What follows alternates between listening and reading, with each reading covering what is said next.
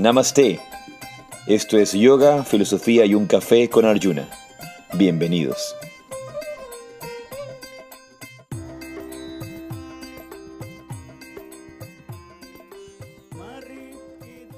Namaste, Jaisi Radhe. Y esto es Yoga, Filosofía y un Café. Mi nombre es Arjuna Das. Y yo soy Chintamani. Bienvenidos a una reunión más, un episodio más de este podcast para hablar sobre yoga, filosofía y tomarnos un café, que lo que representa es el regreso a la intimidad, a sentarnos, a estar, a no tanto hacer, sino ser. Como cada reunión de yoga, filosofía y un café, nos damos la oportunidad de empezar siempre con un momento de meditación, con un momento de interiorización. Hoy día es un día especial, Vamos a estar con Ramiro Calle, él se conectará en unos minutos. Y vamos a tener la oportunidad de dialogar sobre estas palabras de, sabiduría tan, tan hermosas de este mundo extenso, vasto del yoga y la meditación. Así que los invito por un breve momento a cerrar sus ojos. Cierra tus ojos. Cierra tus ojos y ve hacia adentro. y regresa toda tu atención al espacio que ocupa tu cuerpo. Regresa tu atención hacia el aquí y la hora. Regresa tu mente del pasado y la memoria y regresa tu mente del futuro y la anticipación. toma conciencia únicamente del espacio que ocupa tu cuerpo en el aquí y el ahora.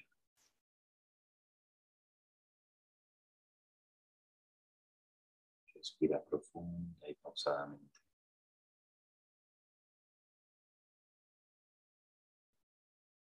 Respira profunda y pausadamente. Relaja tu frente.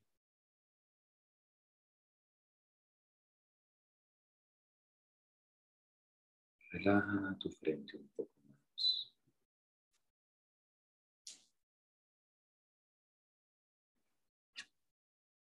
con tu frente suelta y relajada, siente por un instante el flujo de tu respiración en tus fosas nasales. Siente el aire que entra y sale por tus fosas nasales.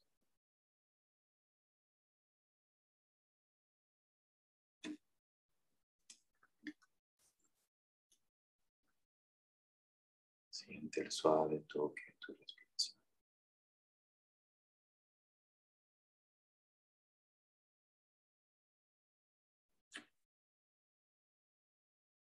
Siente el aire que entra y sale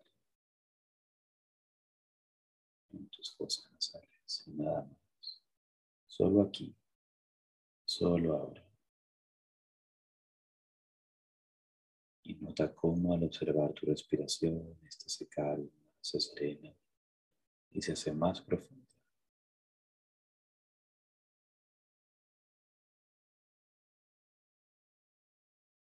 Libre de expectativas del futuro,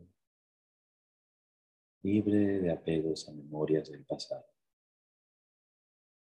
Regresar aquí.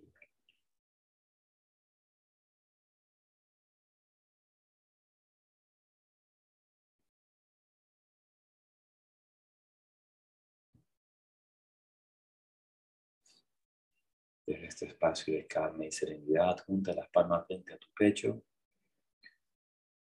ॐ अज्ञनातिमिरन्दस्य जनः सलकया चक्षुरुमिलितं जना तस्मै श्रीगुरवे नमो Yo ofrezco mis más humildes reverencias a mi maestro, a mis guías espirituales, a mis mentores en el camino interior por abrir mis ojos con la antorcha del conocimiento cuando me encontraba en la oscuridad más profunda.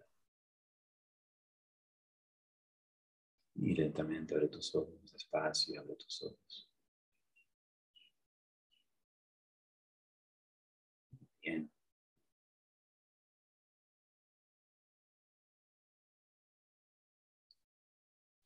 Bienvenidos a otra edición de Yoga, Filosofía y un Café. Y hemos venido renovados del retiro que tuvimos recientemente el fin de semana. Fue una, experiencia maravillosa, una experiencia hermosa.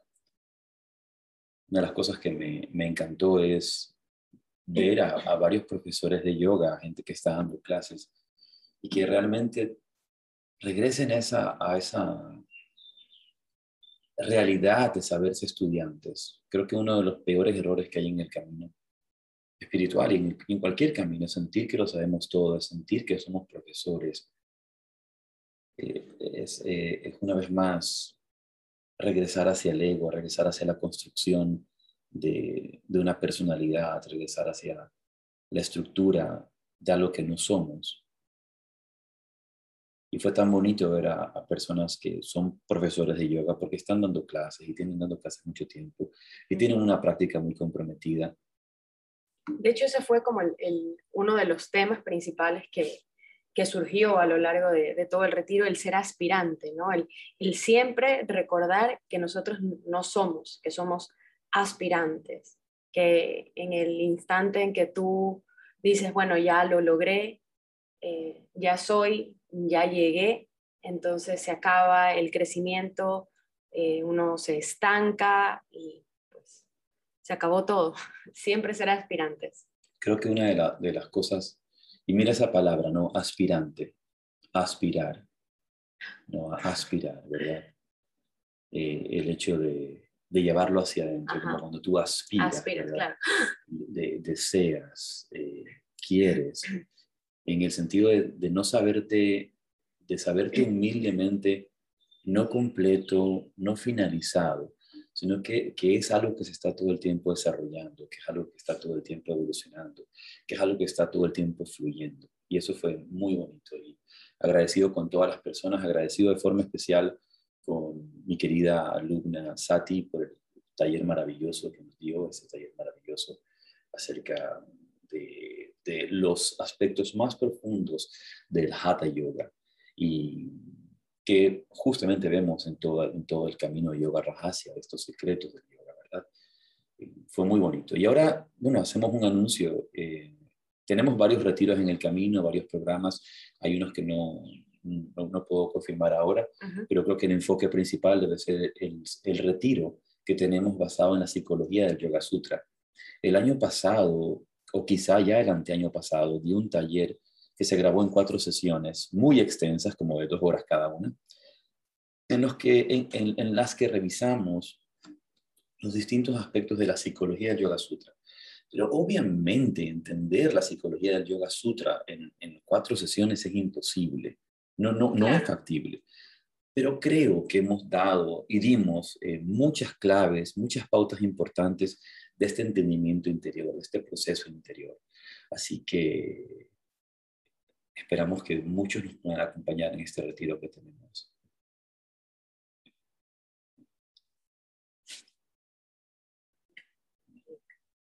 Vamos a esperar un momentito que Ramiro me está escribiendo que tiene, parece un problema con la,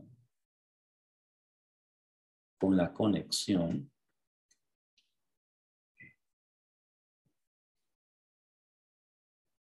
Voy a pedir un minuto.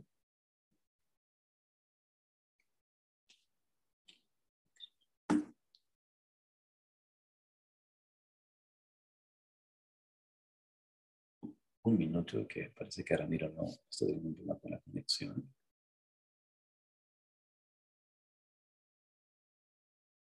Bien, entonces, invitados, invitados todos al retiro del Yoga Sutra. ¿Este dónde va a ser?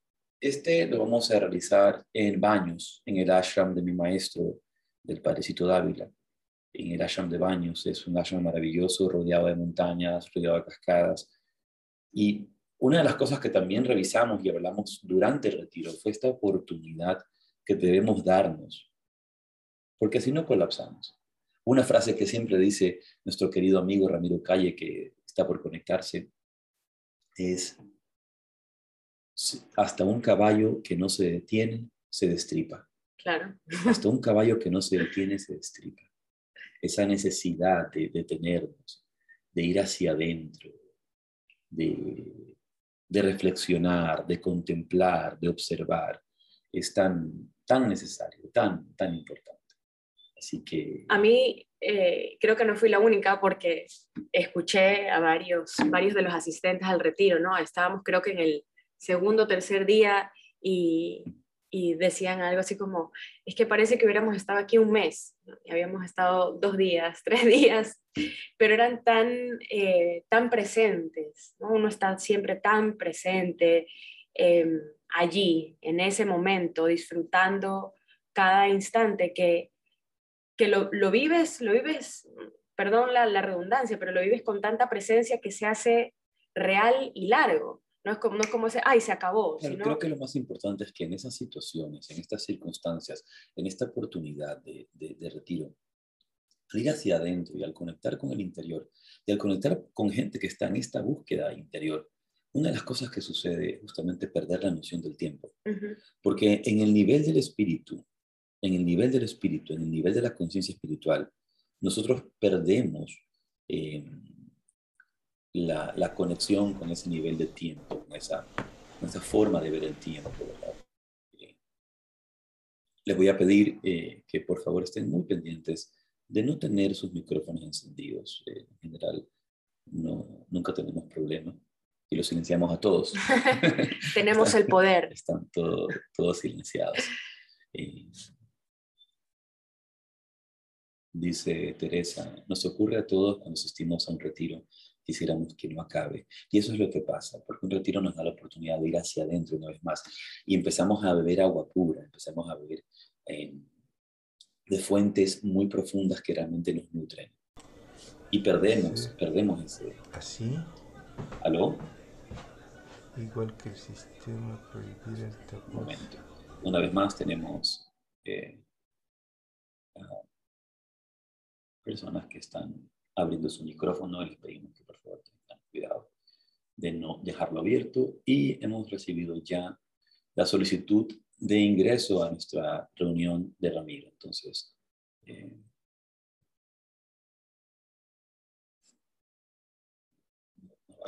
¿Qué está acá? Ramiro, buenos días. ¿Cómo está Ramiro? Buenos días, Ramiro. Si puedes, por favor, reiniciar tu audio. Ahí estás abierto. A ver. Hola Ramiro, ¿cómo estás? ¿Me oís? Ahí te oigo, Ramiro. Ahí, ¿eh? Qué maravilla, qué maravilla. Qué alegría tenerte aquí. ¿Qué tal? ¿Qué tal? Hola, Ramiro. Qué, ¿Qué gusto. tal? ¿Qué tal estáis? ¿Qué tal, bonita? Muy, muy felices de tenerte, Ramiro. Qué hemos, bien. hemos conversado con la Claudia y con, con, con la Gisela a la que llamabas el A, el A de ecuatoriana. Y Qué bien, ¿eh? Muy contentos de, de tenerte y de, de que Gracias. Voy a, voy a ponerte en, en, pantalla, Ramiro, el pin para, para, tenerte en pantalla. Y si en algún momento se silencia, eh, un momentito. No sé Anclaje. Pin, anclaje. Muy bien, perfecto. Ramiro, qué, qué, alegría. Sabes que para mí, y quiero contar a todas las personas que, que nos acompañan en, en, este podcast de Yoga, Filosofía, Un Café, y los que nos van a escuchar luego en Spotify, para mí es siempre un motivo de mucha, mucha alegría reunirme contigo, Ramiro, y poder, Muchas ir, gracias. A tu, y poder ir a tu Igualmente, clase. igualmente. Cada, Muchas cada, gracias. cada es un placer que, veros. Cada vez que voy a Madrid, tener la oportunidad de ir a tu, a tu maravilloso centro de yoga Shadak. Es, es ir al templo sí. del yoga. Muchas gracias. ¿eh? Ramiro, ¿y cuánto, cuánto tiempo tiene ya Shadak? Porque justamente 51 años. 51, 51 años. años. ¡Wow! Es, es impresionante. Y, y, tú tienes dedicado al yoga ya, ¿qué? 60 años de tu vida, más de 50. Empecé años. con 15 años, voy a cumplir eh, 79, así que sí, muchos años. Como diría, como diría nuestro hijo Lucas, ¿no? que cumple 15 ahora, pero eso ya fue en 1900. Exacto. Cierto, ¿eh? Bueno, ¿y qué tal estáis vosotros? Muy bien, muy, muy contentos, muy felices. ¿Cómo sigue el Arran? ¿Ah? El, ashram. el, ashram. bueno, nuestro ashram en la playa va avanzando maravillosamente. ¿Sí? Eh, estamos construyendo dos departamentos preciosos y nos encantaría alguna vez recibirte, pero ya, ya, ya no sabemos si esto será posible en este ciclo de encarnación. Lo dejaremos al destino, ¿eh? Claro, sí. claro, claro. Ramiro, y nos has dicho, ¿no? Que has empezado esto desde muy joven, en tu juventud. Y yo recuerdo que, que tú decías, cuando escuchaste del yoga, te hablaron de este método de desarrollo interior y que era un trabajo sobre la mente. Y como tu mente era una calamidad, dijiste, este es mi método. Cuéntanos un poco de tus inicios en el camino del yoga. Sí, yo de un amigo llamado Rafael Mastiarelli, que era mexicano, escuché hablar por primera vez del yoga. Cuando le escuché esta palabra, este término para mí tan extraño, yoga, pregunté, ¿qué es el yoga? Y dijo un método para organizar y ordenar la mente. Y como mi mente, como la de la mayoría de las personas, era una verdadera calamidad, dije, este es mi método. En el acto sentí, me resonó que esa disciplina milenaria que era el yoga iba a convertirse en mi eje de vida y una ayuda para también reorganizar o reordenar toda mi vida psíquica, que era muy complicada, porque yo fui un niño y un adolescente muy difícil. Como, como muchos. Como, como muchos. Y el yoga se vuelve tan necesario y por eso es tan universal, Ramiro. Es tan universal porque todos tenemos una mente caotizada. Todos tenemos problemas con nuestra mente. En la mente está el infierno si no sabemos transformarla. Y las personas sensibles que se dan cuenta de que el problema no está solo fuera, sino que están bien, está también dentro de nosotros, comienzan a buscar una disciplina solvente, fiable, que les ayude a reformar, modificar, transformar la mente. Hay que avanzar ya, queridos amigos, que el yoga sin transformación pierde todo su sentido, toda su esencia. El yoga surge precisamente para producir un sustancial cambio interior que nos ayude a mejorarnos y a humanizarnos. Ramiro, como, como decía el Buda, la mente es la precursora de todos los estados, la mente es su fundamento y todos ellos son creados por la mente. Si alguien habla o actúa como una mente impura, entonces el sufrimiento le sigue como la rueda persigue la pezuña del buey. En cambio, si alguien habla o actúa con una mente pura, la felicidad le sigue como una sombra que nunca la abandona, dice el Dhammapada. Ramiro, la mente es la precursora de todo. Ciertamente, porque también lo decía Krishnamurti, la mente es el mundo, el mundo es la mente.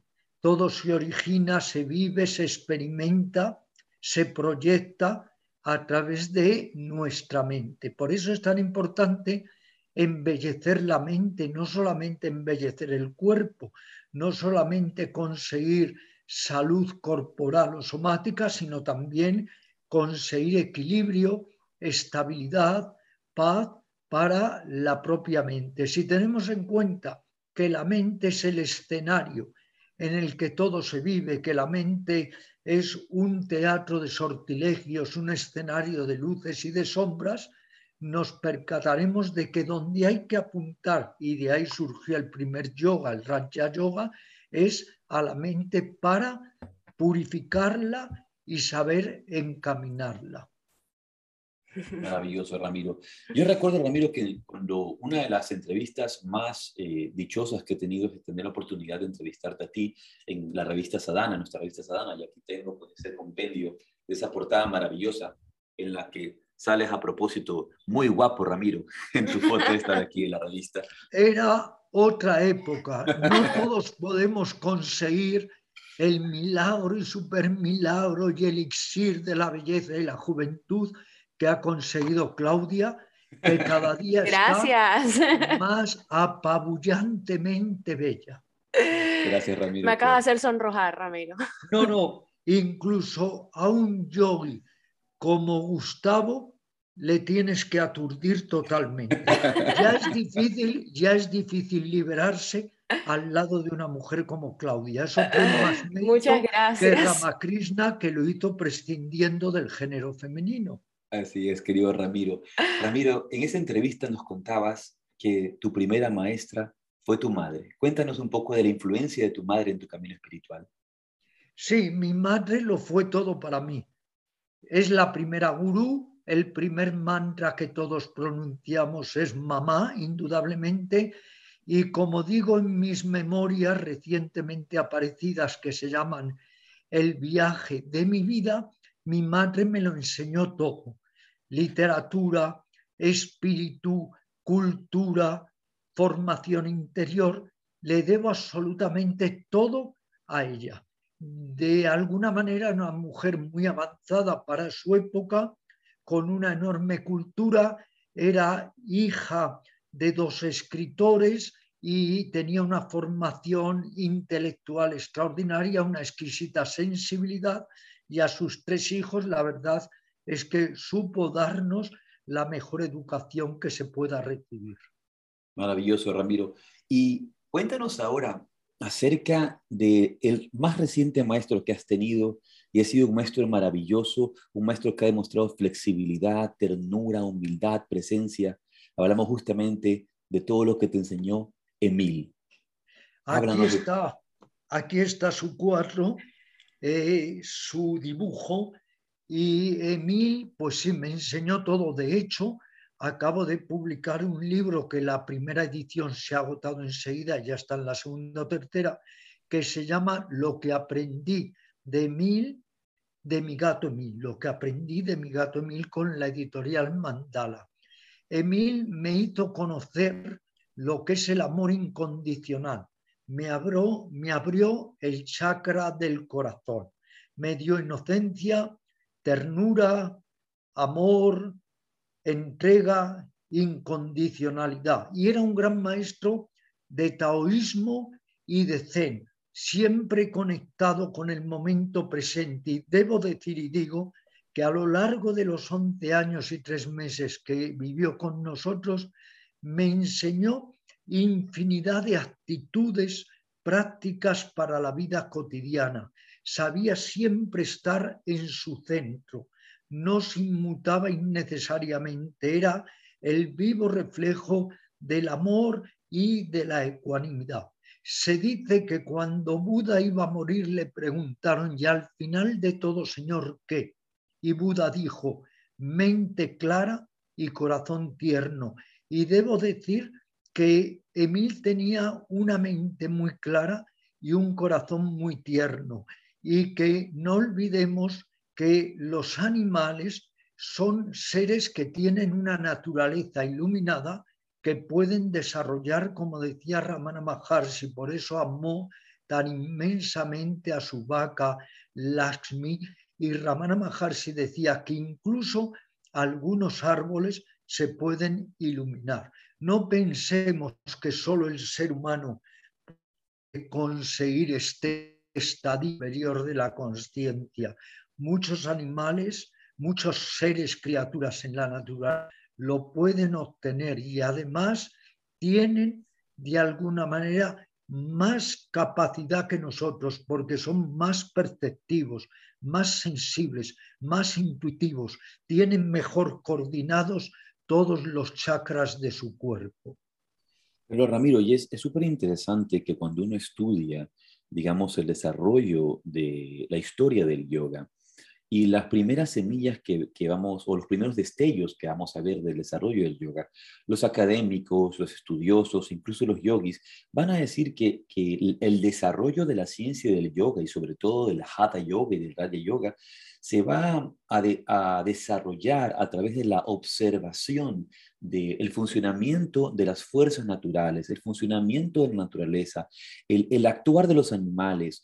Y por eso muchas eh, de las posturas tienen nombres de animales, de plantas, y hay una toda relación arquetípica, psicológica, de psicología profunda, física, mental. Entonces, los, en el mundo del reino animal, del reino vegetal, en la naturaleza, se puede eh, palpar esa, esa, armonía de la conciencia divina, de los ciclos de la vida. Entonces, por esa observación, los yogis desarrollan esta, esta gran ciencia que es regresarnos a un estado natural, como vivía Emil, tu gato Emil.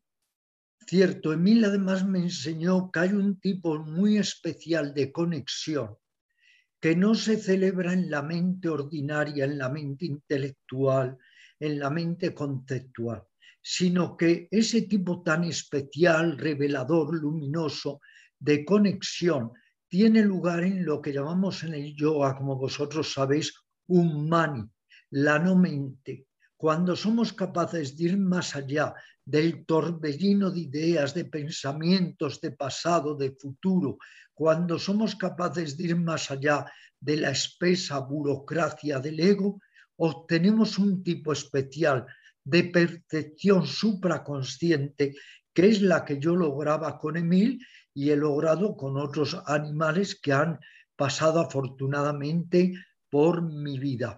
Quiero decir con ello que este sentido de egocentrismo excesivo que tiene el ser humano, que a sí mismo se ha nombrado el rey de la creación, es verdaderamente enfermizo. El ser humano, nos guste o no, es prescindible hoy por hoy, porque no somos seres humanos. Estamos en una especie de bisagra entre el animal y lo que podría llegar a ser un verdadero ser humano. Y lo que tenemos que entender es que las atrocidades que hace un ser humano nunca las puede cometer un animal. Hagamos un ejemplo, pongamos un ejemplo, hagamos un ejercicio de imaginación.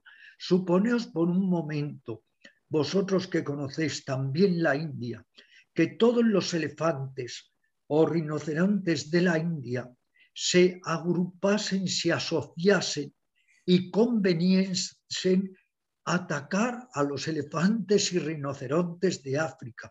Eso es totalmente impensable en el reino animal y el ser humano lo hace, ataca, explota, denigra, masacra. El ser humano tiene mucho que aprender porque no olvidemos que somos primates, que somos de la misma familia que el orangután y que el chimpancé, pero con una diferencia, que nuestra mente voraz nuestra mente ofuscada, nuestra mente llena de salvaje competencia, de odio, está creando siempre infinidad de horrores y errores a lo largo de la historia de la humanidad. Y volvemos a, lo mismo, Ramiro, a la necesidad del trabajo de la mente. El camino del yoga nos muestra cuatro sendas poderosas para este desarrollo interior. Y tú hablas tanto y tan extensamente de ellas, ¿verdad? Eh, y si no hay, hoy día se habla mucho de yoga, pero lo que hay realmente, Ramiro, y tú lo sabes bien, es deporte, es culto al cuerpo, es una caricatura de lo que es el auténtico yoga. Y no porque querramos regresar a un lejano pasado, sino porque se pierde la esencia, lo más profundo. Y si no hay control de la mente, si no hay dirección interior, si no hay práctica, entonces no hay yoga. Y estas cuatro sendas, Ramiro, de las que tú hablas, eh, ¿verdad? El autoconocimiento, la autoobservación, el autoconocimiento, la autotransformación para llegar luego a la autorrealización. ¿Podrías desarrollar un poco sobre ese camino de la autoobservación, autoconocimiento, autotransformación? Me gustaría que entendiéramos, queridos amigos, que si no cambia la mente, no cambia absolutamente nada. Por eso lo que urge es un cambio profundo, una mutación de la mente. De otra manera, todo está dicho, pero nada está hecho. Han fracasado los profetas, los maestros, las doctrinas, los cultos, las religiones y seguimos siendo personas con una mente ofuscada, llena de avaricia y de aborrecimiento.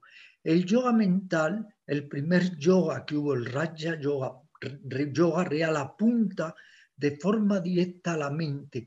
¿Para qué? Para modificarla, para cambiarla, para desencadenar una comprensión clara, una comprensión profunda que permita aflorar en nosotros lo mejor de nosotros mismos para compartirlo con las otras criaturas. Todo ello requiere una estrategia, todo ello no sucede de una forma gratuita como nos tratan de hacer creer estos embaucadores que hay, que dicen uno que se iluminó de golpe en un bosque sin hacer nada, el otro en un aeropuerto, el otro en una montaña.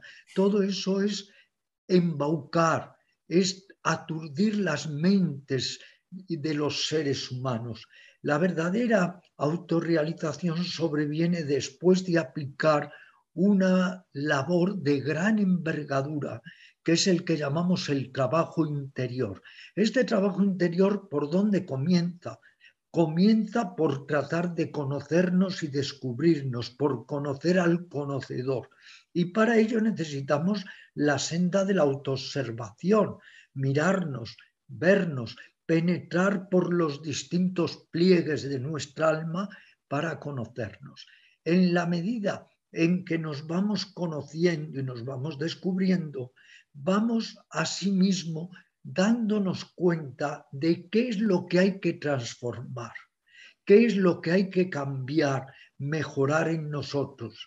Y luego comienza la senda de la autorrealización, poner en marcha todo aquello que nos han legado los grandes maestros, que son mapas, brújulas, para que podamos caminar de una manera más fiable o solvente hacia esa realización de nosotros mismos. Pero si no se hace este trabajo interior, si simplemente nos limitamos a ser diletantes o estudiosos del tema, no avanzamos absolutamente nada. Vosotros sabéis como grandes practicantes de yoga que no sirve de nada que una persona crea en el pranayama si no lo practica. ¿De qué sirve estar convencido de la eficacia del savasana si no se practica? Al final, el yoga no es creencia, el yoga es experiencia. Y lo que es lamentable, y ese es un privilegio que tiene Occidente, es que desdibujamos, distorsionamos todo. Y cuando una enseñanza comienza a distorsionarse, al final siempre acaba en su propia destrucción, que es lo que ha pasado con infinidad de modalidades o variantes de pseudo yoga que se practican no solo en Occidente, sino lamentablemente en Oriente. Siempre estoy, Gustavo, instándote a que escribas una prolongación de mi obra, La sabiduría de los grandes yogis. Nunca te pones a ello. Estoy en ello, estoy en ello. Vale, menos mal que estás en ello. Entonces, Gustavo, te voy a decir algo que quizá para ti, que eres eh, más creyente que yo en los maestros, te, te resulte un poco difícil asumir o aceptar. Pero mira, si uno con un análisis riguroso observa lo que pasó con el yoga, con el llamado yoga moderno que tanto se burla de él y con cierta razón, aunque muy despiadadamente, Krishnamurti, si nos damos cuenta de lo que pasó con el yoga moderno, es que una serie de señores que lamentablemente eran gurús hindúes, por ahí empieza la gran traición a el origen del yoga, estos señores comienzan a exponer y predicar en Occidente y también antes en la India formas de yoga acrobático que nada tienen que ver con el yoga, que es el resultado de una rarísima hibridez o mezcla entre el culturismo y el hatha yoga, pero eso no es hatha yoga. Y estas personas traen ya un yoga deformado totalmente a Occidente. Entonces, todas las personas que amamos el yoga y que velamos por él, tenemos, yo pienso, el deber ineludible de restituirle al yoga su verdadera esencia, su verdadero espíritu, de ir poco a poco logrando depurar y purificar este yoga que no es tal para reencontrar de nuevo las raíces auténticas del verdadero yoga.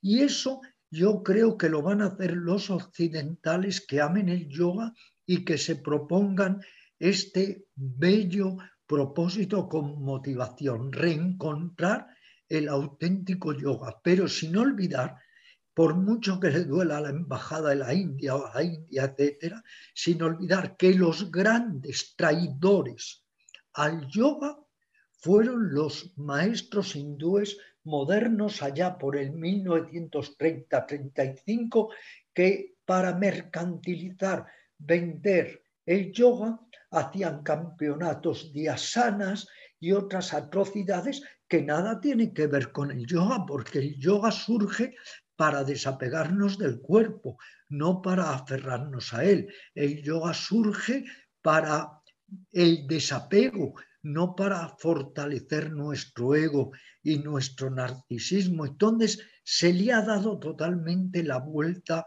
al yoga. Y luego yo sé que esto tienes que tener mucha permisividad para permitírmelo, lo que voy a decir, y yo sé que otros de los grandes promotores de los pseudo yogas son todas estas empresas del yoga, todos estos monopolios del yoga, de las 400 horas, las 100, las 200. Pero bueno, es que Ramana Maharshi, es que Ramakrishna, es que Aurobindo, es que Vivekananda necesitaron todas esas certificaciones, algunas de las cuales no son más que un certificado para decir que somos los más flexibles del cementerio. Una acrobacia indigna, se ha convertido el yoga en una acrobacia indigna. Y luego otra cosa que quiero verter, esta obsesión que hay por el asana. El asana es solo un fragmento del yoga. Imaginaos, queridos amigos, por un momento que quisiéramos reducir la medicina solo a oftalmología y todas las otras ramas no existen para nada. ¿Qué es la medicina oftalmología? ¿Qué es el yoga asana? Voy un día por una librería y veo un libro que se titula 600 posturas de yoga. Otro día veo otro que es mil posturas de yoga. Y ahora ha salido uno que está en los escaparates que se llama dos mil posturas de yoga. ¿Cuántas vidas necesitamos para hacer dos mil posturas de yoga? Y además, ¿qué pasa con el pranayama? Que en el mismo yoga auténtico se ha dicho que sin pranayama no hay yoga. Hay una escuela que se llamaban los pranavadins, que eran yogis solo entregados al pranayama. ¿Y qué sucede con el pratyahara? Y así sucesivamente, todo se ha centrado en el asana y obsesivamente, que es lo peor. No el asana como trabajo consciente sobre el cuerpo para el autodesarrollo, sino el asana para competir, para sudar, para tener un trasero más prieto y tantas cosas. Pero es que eso no es yoga, es otra cosa. Puede ser otra cosa. Fijaros, os voy a contar una anécdota. Hace unos días me entrevista un profesor de yoga hace ocho años, me entrevista durante tres horas en directo, alquila la habitación de un hotel y me entrevista en directo durante tres horas. Y al acabar la entrevista, tuvo este golpe, eso sí, de lucidez y honestidad, y es un hombre que está en, los, en infinidad de vídeos, le podéis ver, etc. Al acabar la entrevista me dice, Ramiro, es que por todo lo que me explicas, ahora yo tendría que decir que lo que yo imparto no es yoga, sino una técnica inspirada en ejercicios de yoga, porque se dedica especialmente a la biomecánica. Vino a la clase de yoga mental a esa clase que tú afortunadamente has venido con tus alumnos de viaje a India varias veces y me dijo, yo no sabía ni que esto existía. Es la primera vez que veo que hay una clase de yoga mental de este tipo. ¿Qué quiero decir con esto? Que hay infinidad de profesores de yoga, muchos de buena fe, pero que es que lo único que saben es recolocar la espina dorsal, realinearla, las rodillas, etc. Pero no han indagado en lo que es la esencia del yoga, la mente, las emociones, el subconsciente, los vasanas y los sanskaras, todo lo que nos permita crecer como reales seres humanos. Ramiro, siempre hablar contigo nos deja sin respiración, sin aliento, realmente es fascinante. Sin palabras. Comparto contigo plenamente todo lo que dices, absolutamente todo, y no, no tengo ninguna eh, queja ni objeción. Eh, afirmo, tú me dices dónde firmo, yo firmo, confirmo, realmente. No es, que tú, tú, tú, Gustavo, tienes que estar en ese grupo de profesores serios, rigurosos occidentales que traten, como decíamos, de restituir incluso a la India el verdadero yoga. Cuando me entrevisté con el catedrático de Tantra, Pío Filippani Ronconi, un genio, en Roma, era catedrático de Tantra en Nápoles, él me dijo, incumbe a los occidentales ahora reencontrar las raíces del genuino yoga y restituírselo a la India.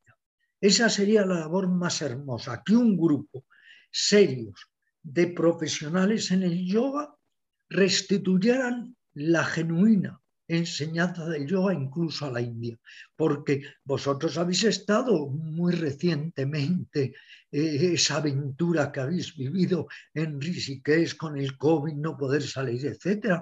Rishikesh se ha convertido en un circo espiritual. Yo me acuerdo cuando entrevistaba al presidente de la asociación Ramakrishna, precisamente para la sabiduría de los grandes yogis, le entrevistaba y él me decía, oh, Rishikesh ya no es lo que era. Y esto era en 1972, imaginaros ahora. Todas estas empresas hacen un daño enorme al yoga porque ¿qué es lo que quieren? No quieren difundir el verdadero yoga, no les interesa. Lo que quieren es llenar sus arcas. Quieren clientes. exactamente, justo. Y hace un tiempo hablaba con Agustín Paniker, el, que es escritor y que es el dueño de la editorial Kairos.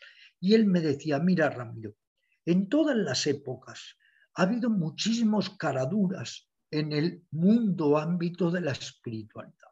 El problema es que ahora, decía él, como se manejan millones de dólares o de euros, hay cada día más caraduras hay cada día más personas que improvisan. Y ese es el problema mientras no cambie la mentalidad de los propios profesionales del yoga y hagan una especie de riguroso autoexamen, pues vamos a seguir anclados en un pseudo yoga que indudablemente pues para aliviar las varices, para corregir hemorroides, la escoliosis, para todo eso no hay que dudarlo, nos ayuda. Pero es que esa no es la última finalidad del yoga. Deberíamos decirle a la gente, el yoga te puede ayudar en una serie de trastornos físicos, pero eso es un fragmento minúsculo del yoga, porque si el yoga se queda ahí, también me puede ayudar la natación, o como Ken Wilber, que hace pesas, ha descubierto en las pesas un método fantástico de salud. Entonces, o tú que eres un gran karateca. Yo creo que el yoga es otra cosa. Y, Ramiro, concordamos porque no solamente es algo que tú crees, sino obviamente lo que nos enseña la tradición, nos transmite la tradición. En el Hatha Yoga Pradipika, en, justo cuando va a terminar el último capítulo del Hatha Pradipika, dice, si tu mente no se ha vuelto unidireccional, si tu mente no se ha vuelto unidireccional, si la conciencia no fluye por el canal central, entonces todo tu hatha yoga es una mentira, una falacia y una hipocresía. Si no hay ese flujo del trabajo de la mente, entonces lo que hacemos no es yoga. Y hoy día, incluso dentro del, mundo del, del, hatha yoga, se quiere ser permisivos en decir que alguien que hace asana eh, con acrobacia, eso es hatha yoga. Hace unos días conversaba con alguien y me decía que fulano de tal eh, hacía, era muy buen profesor de asana, pero esa persona de la que me hablaba, su mente es una total calamidad, su vida emocional es un desastre. Y asana, asana bien practicado, es un trabajo interior, es un trabajo interno, no tiene nada que ver con la acrobacia. Y yo decía, cité dos ejemplos, dos grandes ejemplos de auténticos maestros de Hatha Yoga que no son de ninguna manera acróbatas. Primero tú, Ramiro, encabezando, encabezando la lista. Tú eres un auténtico maestro del más puro Hatha Yoga. Y luego nuestro querido amigo Surinder Singh. Y tú lo sabes bien, Surinder no es de ninguna manera un acróbata, pero es un maestro de sabiduría interior, que es el auténtico Hatha Yoga. Toda la razón, no en cuanto a mí, en cuanto a lo que estás diciendo, de que los profesores auténticos de Hatha Yoga no tienen que aferrarse a un cuerpo hermoso, flexible, resistente, etc. Porque eso no garantiza la sabiduría liberatoria y porque eso más bien muchas veces se puede volver, si no lo enfocamos bien, una atadura o un grillete. Hay que entender que el Hatha Yoga es una herramienta para ir más allá del cuerpo, por la conquista del cuerpo a la conquista de la mente. Y que si uno se, queda estancado en nuestro primer cuerpo, que es el cuerpo físico, ¿qué pasa con los otros cuerpos? El energético, el mental, el emocional, el espiritual.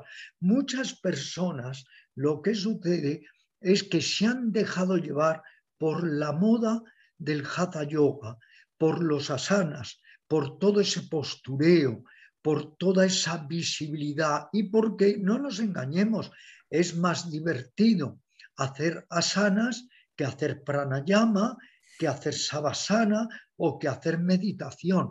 Hacer asana es muy divertido. Un niñito hace muchos asanas, eh, eh, Claudia y vosotros que sus padres, los niñitos cuando son pequeños de manera espontánea hacen muchos asanas, pero no hay la conciencia que debe regir siempre en un hatha yogi si quiere utilizar el cuerpo como una escalera para llegar a la mente, que tú que nombrabas el hatha yoga pradipika.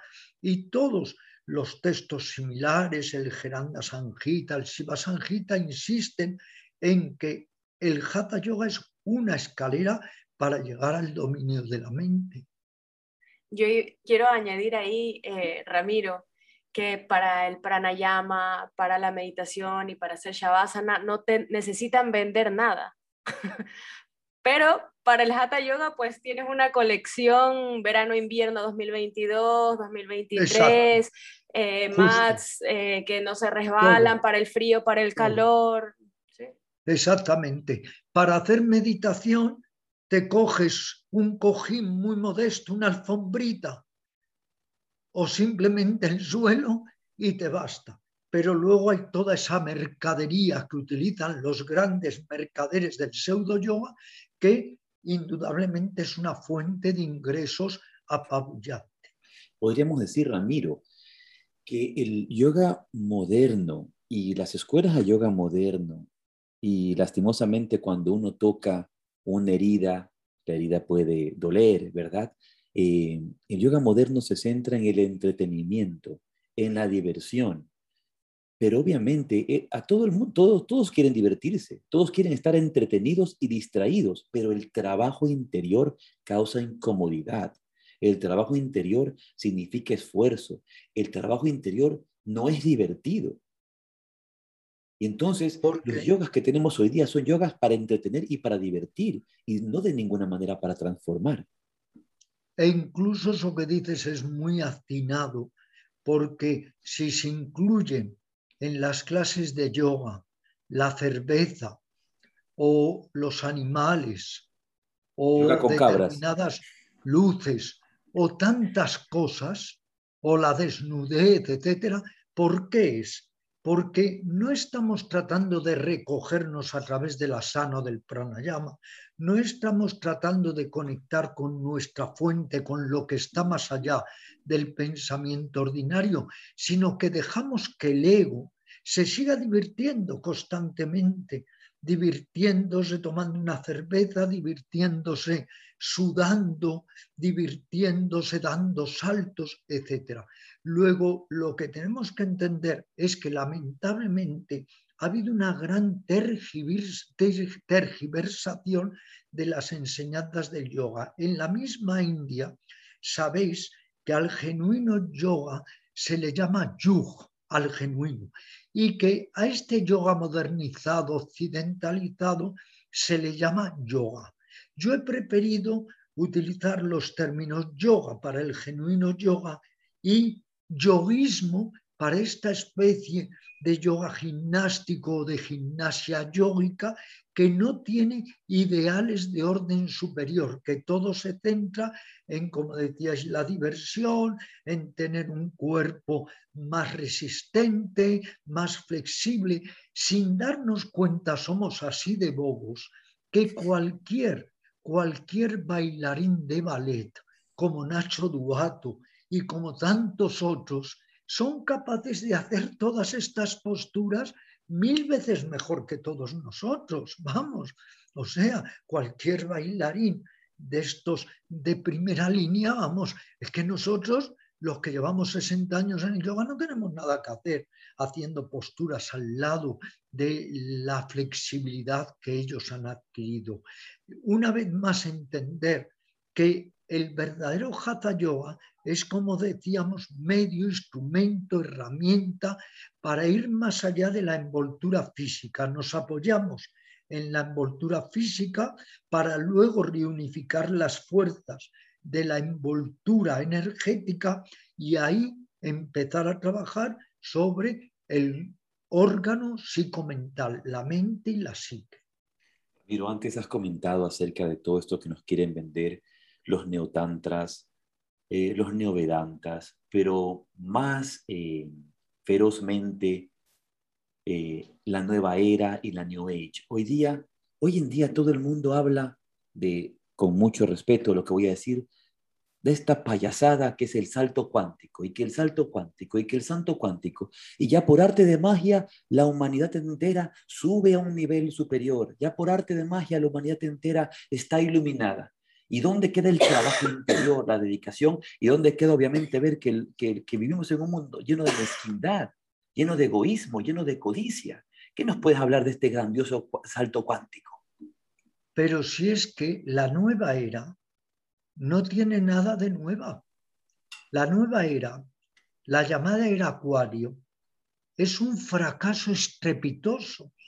Fue un intento por modificar la mente, las actitudes, el comportamiento, pero al final ha sido un intento totalmente fallido, hay que decirlo de una forma clara y honesta. La nueva era es un intento totalmente fallido, no queda de ella absolutamente nada más que palabrería, todo tipo de palabrería. Todo eso del salto cuántico es que me rechina y me horroriza, porque es buscar siempre nuevas palabras para lo que ya existía.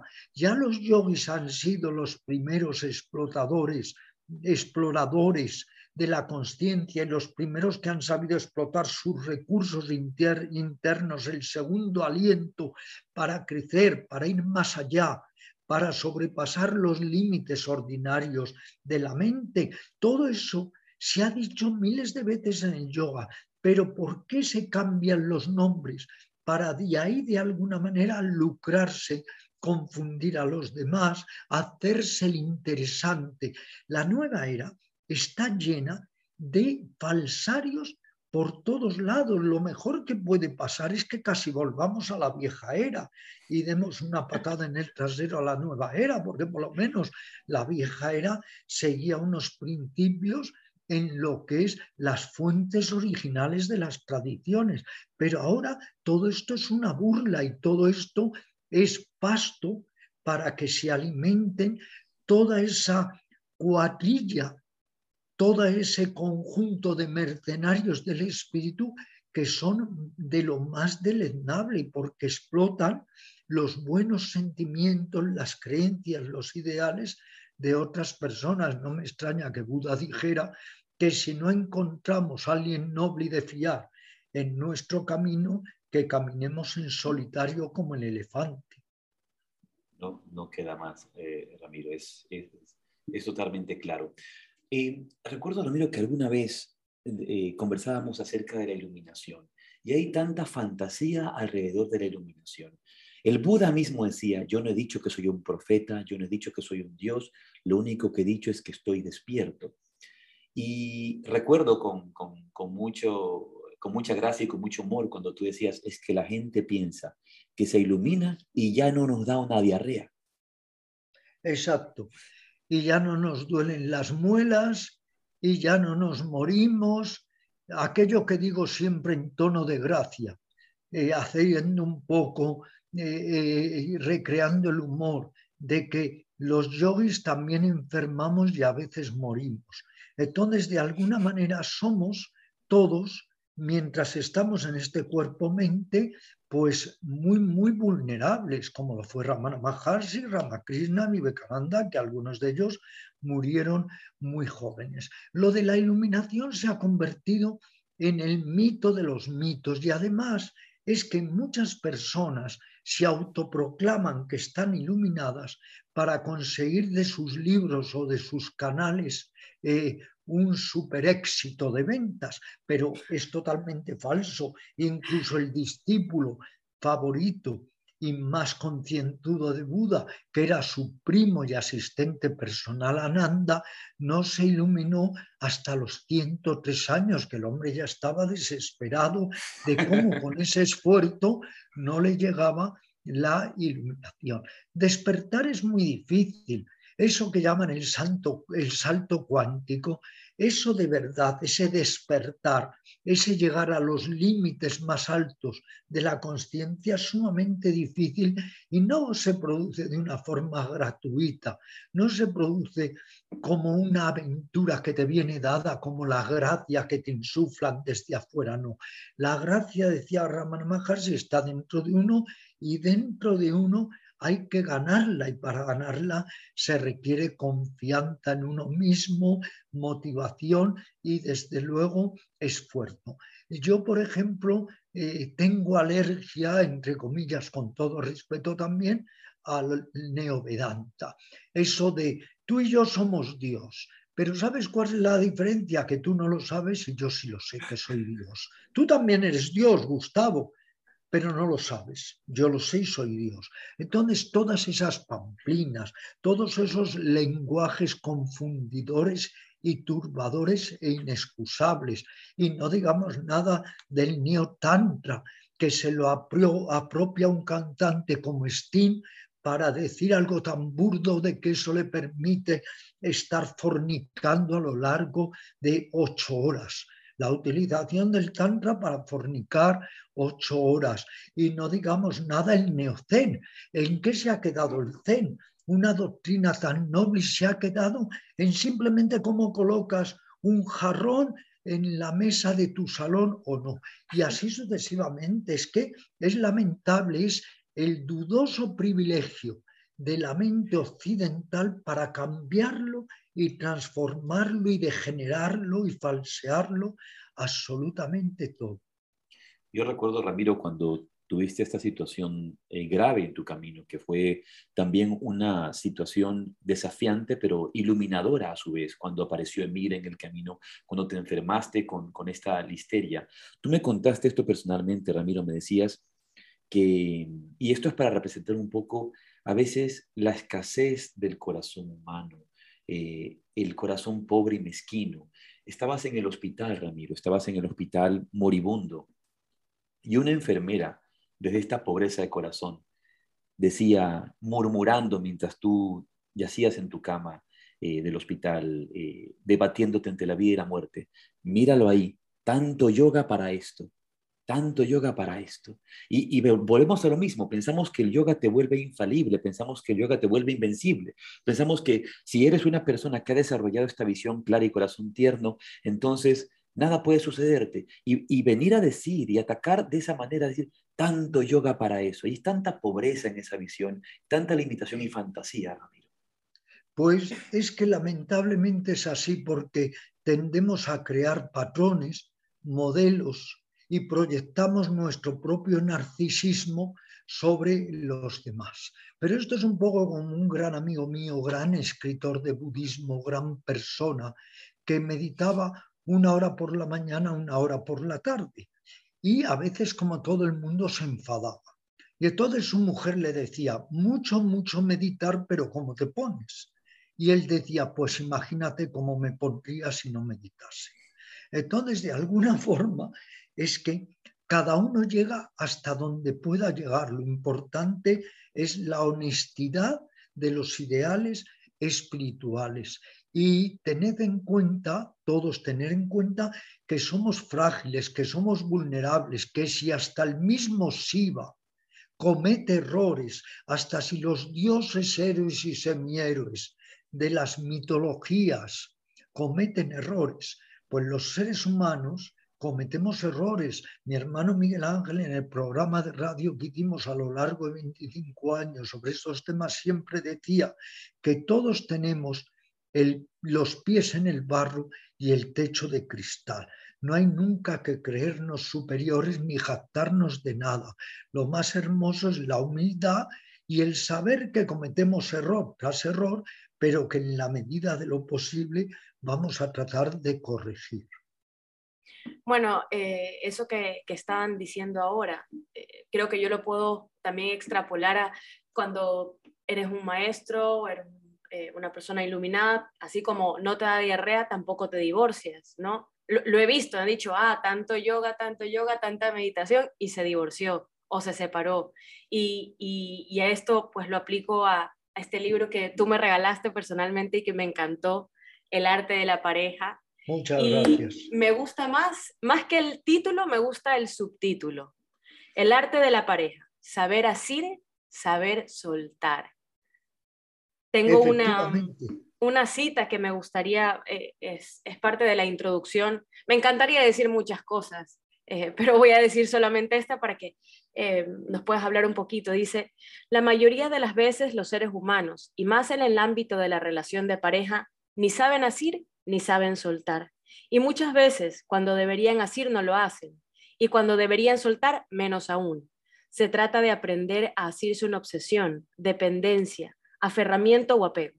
Se trata de aprender a soltar sin rencor, sin resentimiento, sin reproches ni malos sentimientos, con ecuanimidad y generosidad.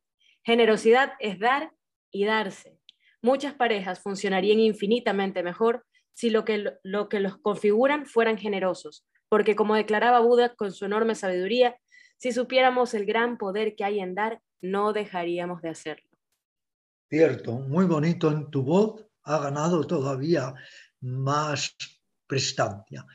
Pero es verdad que hay muchos prejuicios y condicionamientos con respecto a lo que debe ser un yogi, como si todos tuviéramos que ser una mala copia de nosotros mismos o de los demás, o lo que tanto con razón criticaba Krishnamurti, ser imitadores. No, el yoga no solo es flexibilidad física, es flexibilidad mental, psíquica, emocional, en la relación con nosotros mismos y en la relación con los demás. Y todos los que practicamos yoga, pues sabemos que es un camino muchas veces de continuados tropiezos, de lo que llamaba San Juan de la Cruz la noche oscura del alma, que nos equivocamos, que tenemos que corregir, pero por eso estamos en el yoga, para ser conscientes de todos nuestros tropiezos y en la medida de lo posible corregir.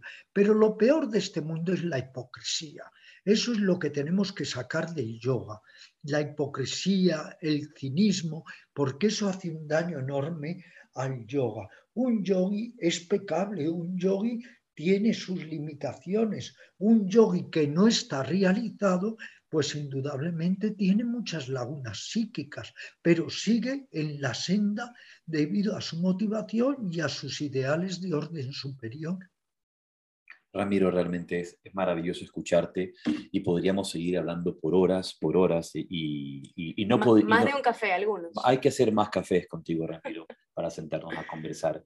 A mí me tenéis a vuestra disposición porque sabéis la amistad, empatía y afecto que os tengo. Luego, cuando queráis, podemos profundizar en cualquier tema, incluido el escabrosísimo tema de la pareja. ¿eh? Hay que reconocer que, que el tema de la pareja también se las trae, pero es una oportunidad de oro en el despertar de la conciencia, porque la pareja a veces somete a tales equívocos, presiones, exigencias, reproches, que si uno sabe enfocar todo eso bien, ahí sí que se puede dar un salto cuántico de estable expresión emocionalmente. Ramiro, quiero invitar a todas las personas que nos escuchan a través de este en vivo en Zoom y a todos los que nos escuchan también por Spotify a que no dejen eh, pasar la oportunidad de visitar tu centro Shadak en, en Madrid y si viajan a España, cada vez que yo pienso en viajar a España y cada vez que pienso en viajar a Madrid, para mí es un paso necesario, como una, una peregrinación del espíritu y del alma, visitar ese templo del yoga que es tu centro Shadak. Realmente a todas las personas que nos escuchan, no dejen pasar esta oportunidad. Tú das clases todos los días en la noche, clases de Hatha Yoga, clases de de yoga mental, que son realmente un, fuentes de sabiduría, donde uno va a cargarse, donde uno va a llenarse. Y, justamente, si nosotros queremos avanzar en el camino del yoga, es tan esencial recordar que somos aprendices, recordar que somos estudiantes, que de ninguna manera somos maestros y y si en algún momento estamos siendo profesores, lo que estamos haciendo es compartir un poco nuestra práctica y nuestra experiencia y nada más. Pero tan necesario para cualquier buscador espiritual, que por favor se acerquen a tu centro de yoga, que lo aprovechen, que se den la oportunidad a los que viven en Madrid. Si yo viviera en Madrid y no viviera cerca, por lo menos una vez cada dos meses, una vez cada tres meses, estaría pues en tu centro llenándome. Te voy a anticipar una noticia, querido Gustavo. A partir de septiembre cambia todo el formato de Sadak, porque necesito tiempo para mí que no me queda tanto tiempo. Entonces necesito tiempo para mi formación y mi autodesarrollo y vamos a crear un nuevo formato a partir de septiembre después de 51 años. Te anticipo esta noticia que todavía no la he hecho pública y es lo siguiente, solamente va a haber clase en el mes dos o tres viernes, un intensivo de yoga físico y de yoga mental solamente dos o tres viernes. Estamos ahora por dilucidar si van a ser dos viernes al mes o tres viernes al mes. Así que esta es una noticia nueva. Las chicas por fin llevan muchos años conmigo, eh, ya se van eh, a descansar, hacen muy bien con mi apoyo incondicional y yo voy a seguir allí por no perder el contacto con mis amados alumnos y con amados profesores, como es tu caso cuando pasas por Madrid, que sigas visitándonos, visitándonos en lo que un amigo argentino con el que he escrito un libro a medias, conversaciones con un maestro, Pablo Meglioli, le llama a Sadak eh, la catedral del yoga. Otros le han llamado el templo del silencio, pero vosotros sabéis que Sadak ya no es un espacio físico, Sadak es un espacio emocional, energético, espiritual. Pero bueno, mientras tanto, pues aunque sea por no perder el contacto con bellas personas, voy a seguir impartiendo ya solo yo clases de yoga físico mental dos o tres viernes al mes. Entonces hay que aprovechar y planificar con relación a los viernes esas visitas a Madrid y a tu centro. Entonces voy a reorganizar mi viaje a la India, que me voy pronto, entonces vamos a reorganizar esto. Eh, Ramiro, agradecerte, agradecerte por todo tu trabajo, agradecerte por los 51 años de Shadak, por toda tu entrega, por todos los libros fantásticos para mí. Debo confesar que tu libro, El Yoga y sus Secretos, y el libro que he tenido también la oportunidad de prologarte, el, libro El Método, el método eh, de Ramiro Calle, son eh, libros fantásticos, libros realmente de, de, entendimiento de esta vastedad, vastedad del yoga. Y junto con ellos ese libro maravilloso de las grandes sendas espirituales, los cuentos de la India, el fakir, son una inspiración, son, son una gran inspiración y para mí es releerlos, releerlos, releerlos. Gracias por todo lo que has entregado, gracias por tu dedicación y Muchas gracias por tu tiempo aquí, Ramiro. Muchas gracias y deberías felicitarme por mi paciencia. 11 años pidiéndote que hagas la prolongación de los grandes yogis de la India. Vamos a terminarla este diciembre. Que ya no sé si alguna vez voy a ver ese libro antes de pasar a otro plano, porque es que van discurriendo los años y Gustavo Plaza nunca prolonga los grandes yogis de la India a pesar de la de yogis, maestros, sadhus que tú has entrevistado también. Gracias. El látigo voy a agarrar, Ramiro. Vamos a, terminarlo. Ramiro, agradecerte por esta oportunidad de estar aquí. Y esto ha sido un capítulo maravilloso de Yoga, Filosofía y un Café. Un abrazo para ti, Ramiro, abrazo para Luisa, mándale por favor un, caluroso abrazo y saludo, y a todos los amigos, Arturo, Nacho, y todos los queridos amigos allá en Madrid y en tu centro. Fenomenal. Se lo daré también que estaba hablando hace un momento con Antonio, que también sabes, te aprecia mucho, mi amigo el procurador, un amigo fraterno, y se lo trasladaré a todos los amigos comunes que os he visto fenomenalmente, que me alegra que hayamos por fin conectado y que podamos hacer algún día otro programa en profundidad sobre temas candentes, si no es sobre la pareja, que cada uno un poco tiene que arreglar sus situaciones, pero sobre el ego, por ejemplo, que es quizá el trabajo más grande que tenemos que hacer en el ámbito del yoga, porque es curioso fijaros que justo donde hay que despojarse del ego es muchas veces donde todos nos encontramos con más ego, lo que llama Luisa el síndrome de la tarima, que en cuanto uno se sube a una tarima a dar clase, ya es que crees que estás conectado con el divino. Hay muchísimos mensajes, Ramiro, que están enviando en el chat de agradecimiento y tanta gente agradecida. Muchas gracias a todos. Casi 90 personas hoy día. Pues infinitas gracias y abrazos yógicos para todos y para vosotros, pues todo mi cariño y mi amistad. Gracias, Ramiro. Gracias, Ramiro. Te Muchas gracias. Muchas gracias. Gracias. Gracias. Gracias. Gracias. Gracias por todo.